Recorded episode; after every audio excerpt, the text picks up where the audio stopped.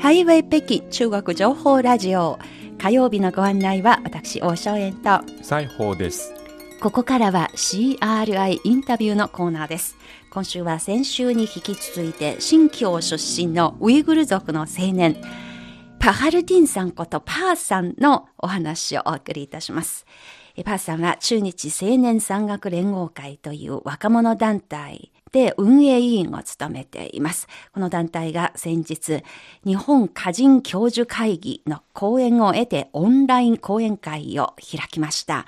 パーさんがそのスピーチをした方でした。前回の番組ではパーさんが実体験したことでウイグル族の待遇、そして新疆におけるウイグル族の文化や宗教の保護の状況、さらに昔から10余りの民族が入り混じって暮らしている新疆のまあ、異なった民族間の交流の様子などについて、実にわかりやすく紹介してくれました。まあ、パーさんは非常に語学の達者な人です。えー、お話もとてもわかりやすく、聞きやすく、印象に残りましたよね。はい、ところで、こんなパーさんですが、彼が14歳の時の夏のことでした。パーさんの話の続きです。2009年私は中学校2年生。当時、ちょうど日本の犬やしゃとか、ナルトを見て中二病になっていたところですけど、一回その団地で夏休み始まって7月5日、夏休みでみんなの団地で遊んでたら、一人の友達がもう、上水の友達が自転車で走ってきて、またボーランだって言って、で、私たちみんな、あ、またかと思ってたんですよ。実はつい最近何回かそういうテロ事件があったんですよ。で、新疆にえー、多分皆さん知らないと思いますけど、3種類の平和社会を脅かす3種類の勢力というのがあるんです。過激宗教勢力、過激独立勢力、過激暴力勢力があります。で、海外のテロ組織とか、あと、ま、海外の国の勢力が無職の人、学校行ってない人、そういう人をアフガニスタンとかパキスタン、新疆ってあの、国境都市なので、そういうところに真似て、そこでも銃の使い方、爆弾の使い方とかそういろいろ洗脳して、その人、その人たちをまた新疆に派遣するんですよ。派遣して、そこでいろいろ事故を起こされるんです。で、その時も何回かあって、でも支障がなかったんですよ。で、家に帰ってニュース見てたら、170人ぐらいの、ほぼ漢民族ですけど、そのテロリストに殺害されたというニュースがあって、映像見たら、そのバスはその人たちに、人にこういうふうに押してのバスが揺れたりして、血まみれの人があちこちいました。で、それ見て本当にトラウマになってて、その当時、あの、おばさんがちょうど結婚式に参加しに行ったんですよ。その結構発生したところの周辺でした。で、結婚式が終わって降りて帰ろうとしたら、前に黒い津波みたいな人がって走ってきて、そのおばあさんも足の力抜けちゃって、タクシーですぐ帰ってきて、みんなでも、あ、お父さんどこ？とか、おじいさんのことみんな電話して、もう大変でした。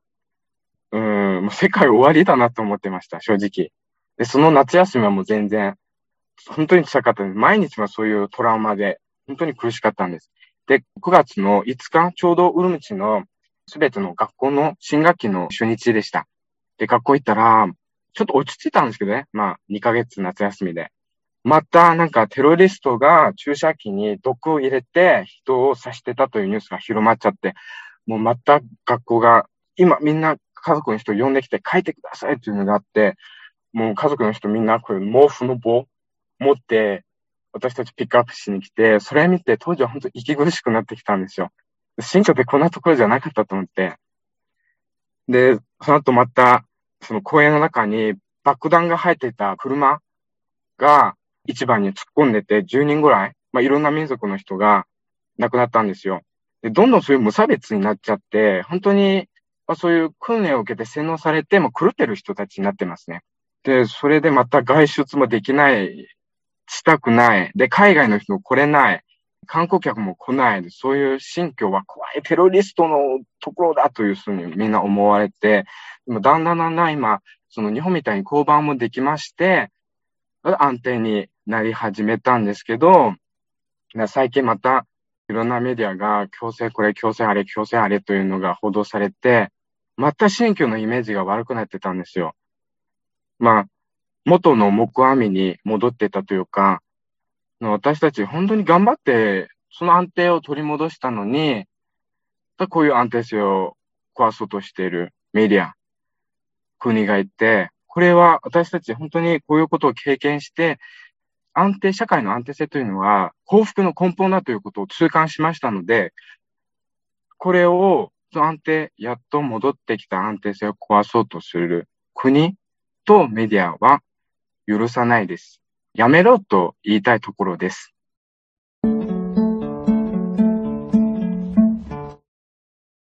CRI インタビュー、新疆出身のウイグル族の若者、パハルディンさん、パーさんのお話をお送りしています。もう最後は悔しさと怒りがこみ上げてきた話し方でした。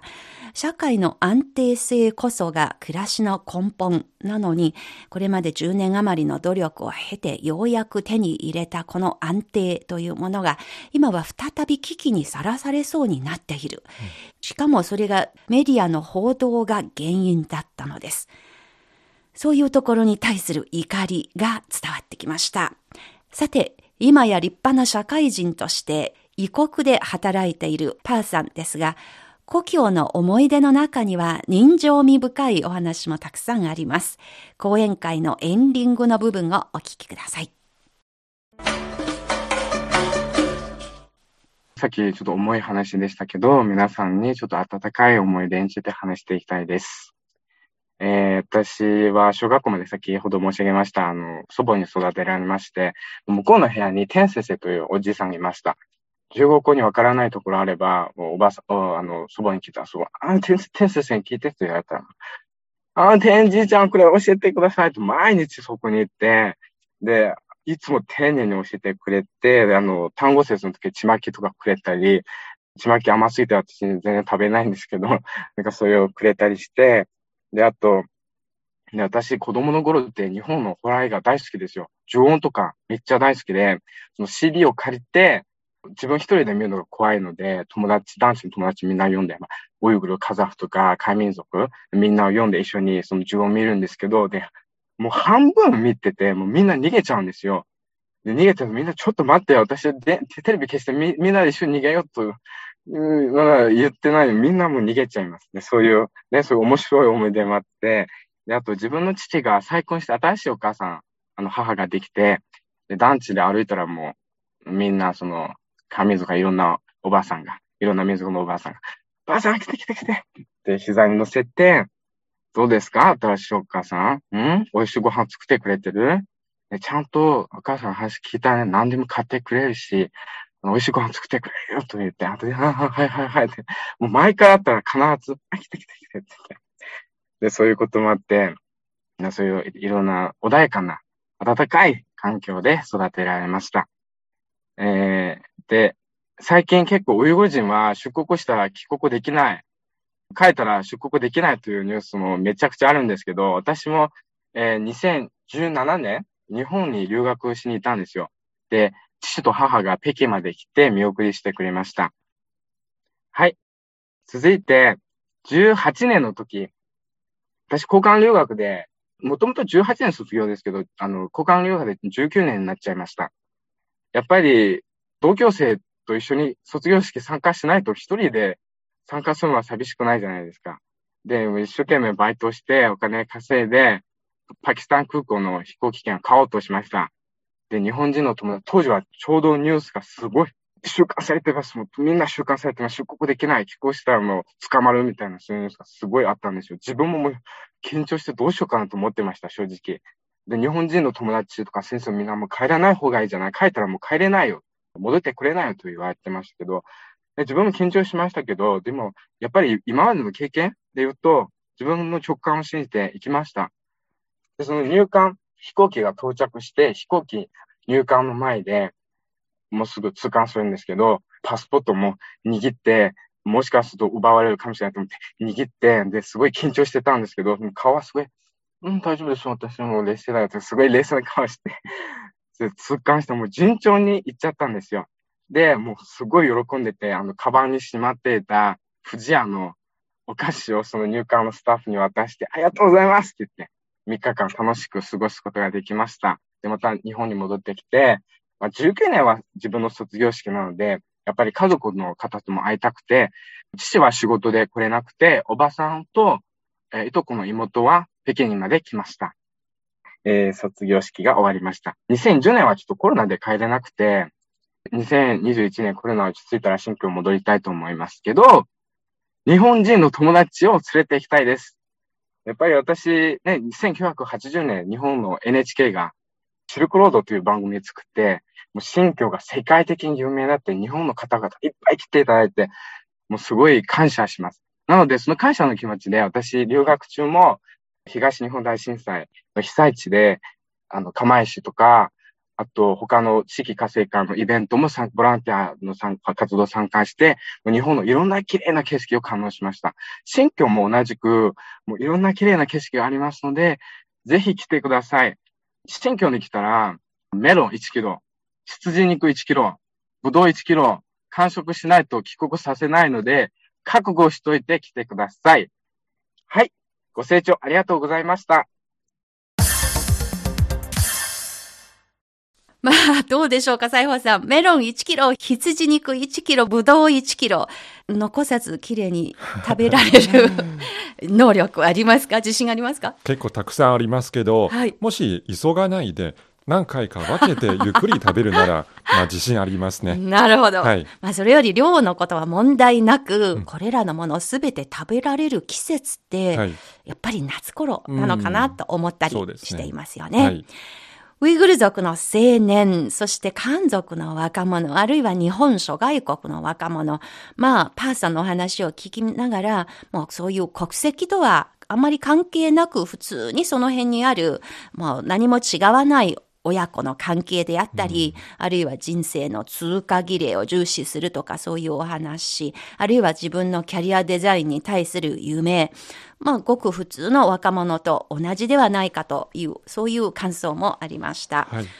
そして、パーさんがですね、コロナが収束した後に、新疆へのツアーを呼びかけるということですので、きっとこれを聞いて参加したいと思っている人が多いんじゃないかと思いますが、私たちももしチャンスがあれば、ぜひ一緒に新疆に行ってみたいなという思いがありますね。はい。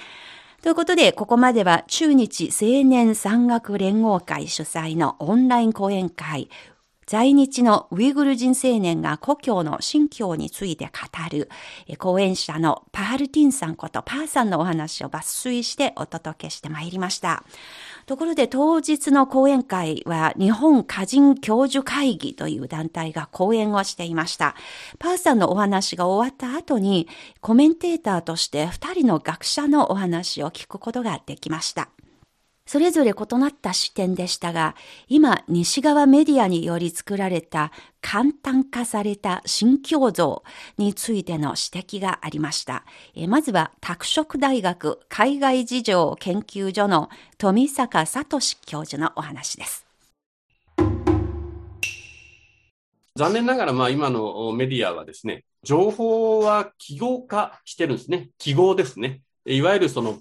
情報というその理解ではなくてですね、むしろ記号ですね。もう、新疆と言ったらかわいそうという、こう、一つの、まあ、つながったようなですね、インスタントにつながる記号になっちゃっているというのがあるんですね。まあ、我々も実はあの悩んでいるところではあるんですけども、商業ジャーナリズムというのがあります。マーケットで、えー、それが認知されないと、情報として伝わらないというのがあってですね、過激なものを書けば、マーケットに理解されるので、過激なものにどんどんなっていくということです。で、一方で特にですね、海外の情報というのは、これはさらに非常に難しいところがありまして、我々は例えばニュース発信するときにやっぱりこう、普通ですよと、何も起きてませんよ、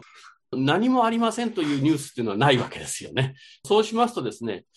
変なものばっかりが出てくるわけですね。それは現地でも得意な現象だからニュースになるということで伝わってくるわけですけども、その我々がそれを受けるときにはですね、本来例えば日本でですね、得意なニュースがニュースとして流れてるんですけども、我々は日本の日常を知ってるわけですよね。その上に入ってくる異常なニュースと、海外の場合は日常がない中で異常なニュースだけが入ってくる。そうなってくると、異常なものだけが構成要素になってくるっていう、ちょっと特殊な、いわゆる国内のことを報じるのと、海外のことを報じるのと、ちょっと違う面が出てきちゃうんですね。で、さらに言うとですね、なるべくみんな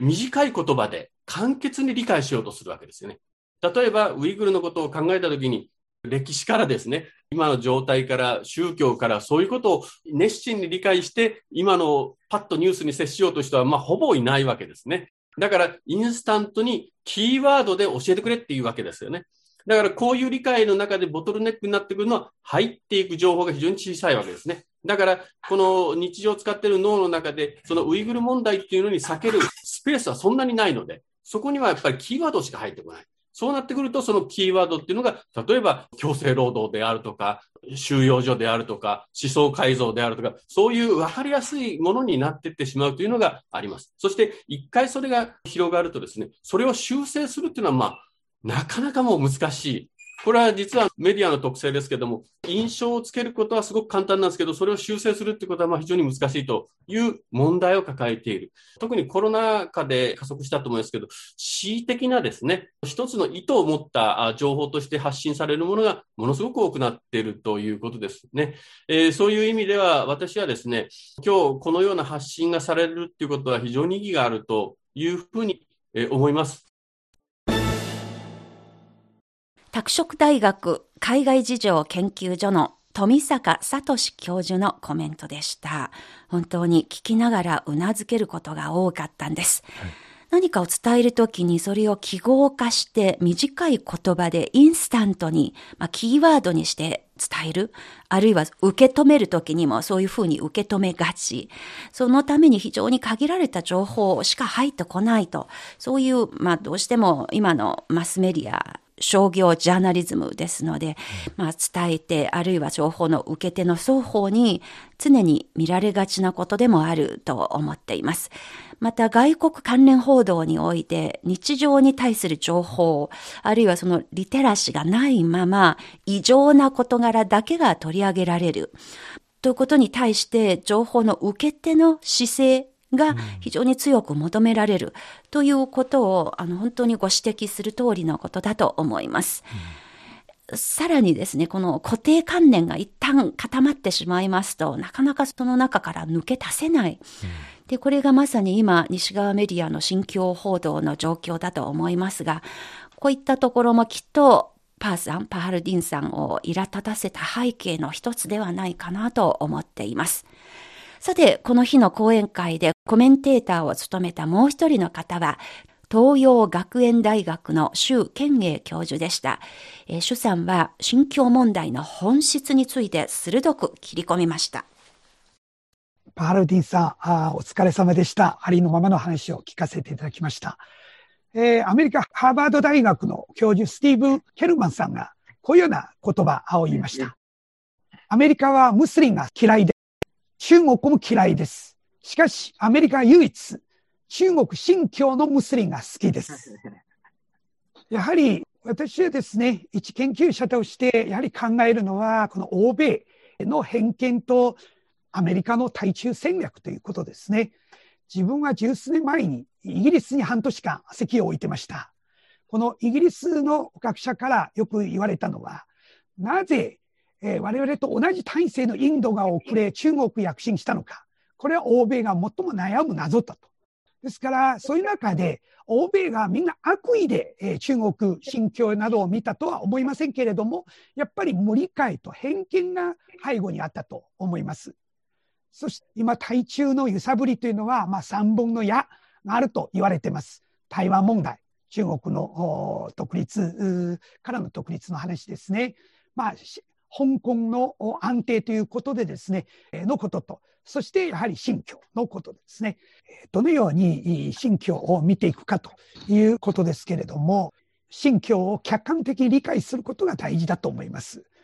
私は新疆に問題がないわけではない。しかし100万人、あるいは10万人でもどこかに隠すということは今の世界では不可能です。SN が発達した今日ですね、信教のこの真実を誰も隠せないんです。まあやはり、これがですね、欧米での一部の作り話には、信教側いちいち反論している。私は外の話が全部嘘とは言ってません。しかし我々の判断というのは、それに対して実は信教側はそれを反論してる話と合わせて読んだ上で自分の見解を出すのが大事です。どっちかがすぐ最初からこれ偏り、嘘と決めつけないで両方聞いた上で判断することです。まあ最後ですけれども、私はですね、研究者から見れば、信教というのは反テロ、民族融合、生活向上など問題がないわけではありません。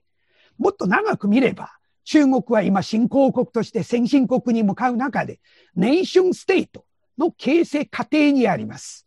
アメリカ、日本などが先進国というのは、まさに国民国家になったわけです。国民国家とは、国家内部の全住民を一つのまとまった構成員として統合することによって成り立つ国家です。この過程は簡単ではありません。中国はまだまだいろいろ問題あると思うんですけれども、しかし、そのようなですね、中国の近代化のプロセスの中にあるというところの理解が必要です。やはり今の香港騒ぎの背後に一部の政治的意図があることを忘れてはならない。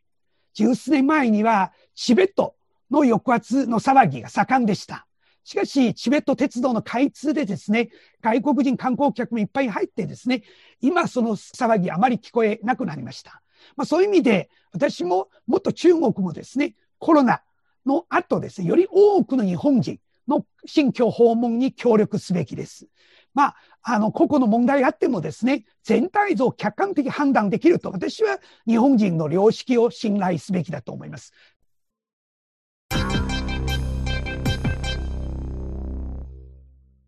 東洋学園大学の朱健英教授のお話でした。朱教授もやはり情報の伝え手だけではなく、受け手自身のリテラシーの向上を強調していました。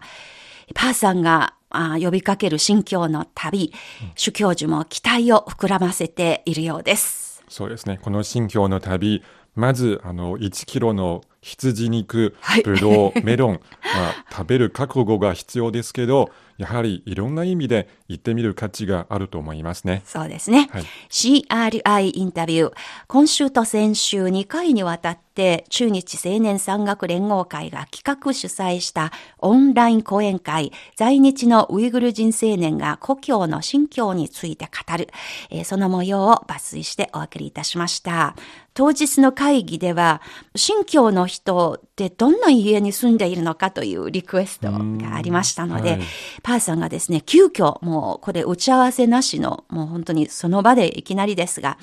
うん、あの、WeChat のビデオ通話の機能を使って、はい、ウルムチ市にいる両親とつないで、家の中の様子を画面越しに見せてくれた、そういうエピソードもあって、もう本当に参加していて、とってもわかりやすく、とても自然体でリラックスした気分で聞くことができた、そんな講演会でしたね。はい。そのパーさんの家、どんな風景でしたか？はい。とても綺麗な家だったと思います。はい、それはまあ、豪華という意味よりは、うん、一つ一つも本当にデデコレーションにこだわっている、ウイグル族の美意識がとてもよく伝わる、居心地がとても良さそうな、そんな家でしたね。はい、実は私、北京にいるウイグル族の友達の家に行ったことがありますが、うん、その時にはやっぱり同じ感想でした。うん、その時に行ったのが、一家3人の50平米足らずのこじんまりとしたした家でした。はい、まあ古いマンションですけれども、しかしもカーテンの一枚一枚にですね、うん、レースがあり、そしてもうアーチ型にデザインされているその形とかもすごくこだわっていて、悪く言えばですよ、これ実用性が関係ないので、無駄に時間を費やしている部分が多いというふうにも言えるんですけれども、はい、しかしやっぱり美しさとこだわりは、こういう無駄と非実用性から生まれている。そういう特質がとてもよくにじみ出ているようにも思いました。なるほど。私はやっぱり何でも実用的に走りがちなのですごく反省しましたよ。ですから、色、形、美しさ。まあ、食べ物と言いますと、美味しさと味への徹底的なこだわり。これが、まあ、ウイグル族のごく一般的な、まあ、センスというか、美意識というか、そういうイメージが私の頭に強く残っています。はい、まあ、そのようなこだわりのある、そして自分の文化と歴史に誇りがある民族だ。うん、ということも本当によく分かった今回のオンライン講演会でした。ちなみにパハルディンさんのこの言葉の意味、聞いてみました。あ、何ですか？はい。ウイグル語で、パハルは誇れる、誇りに思う。そして、リンは信仰、自分の信じていること。うん、まあ、つまり自分の信じていることをとても誇り高く思っている。という素敵なお名前だということが分かりました。はい、ということで、シアラーインタビュー、パーさんことパールディンさんの語る故郷の心境をお送りいたしました。皆さんのご感想をお待ちしております。